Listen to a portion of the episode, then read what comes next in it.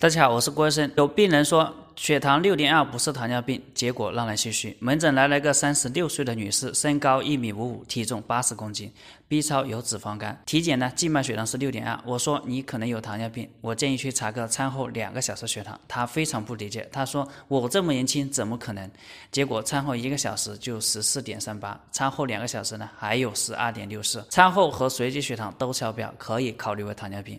我们国家曾经做过一个大型的调查，发现新诊断的糖尿病患者当中，单纯超过两个小时血糖高的就占了百分之。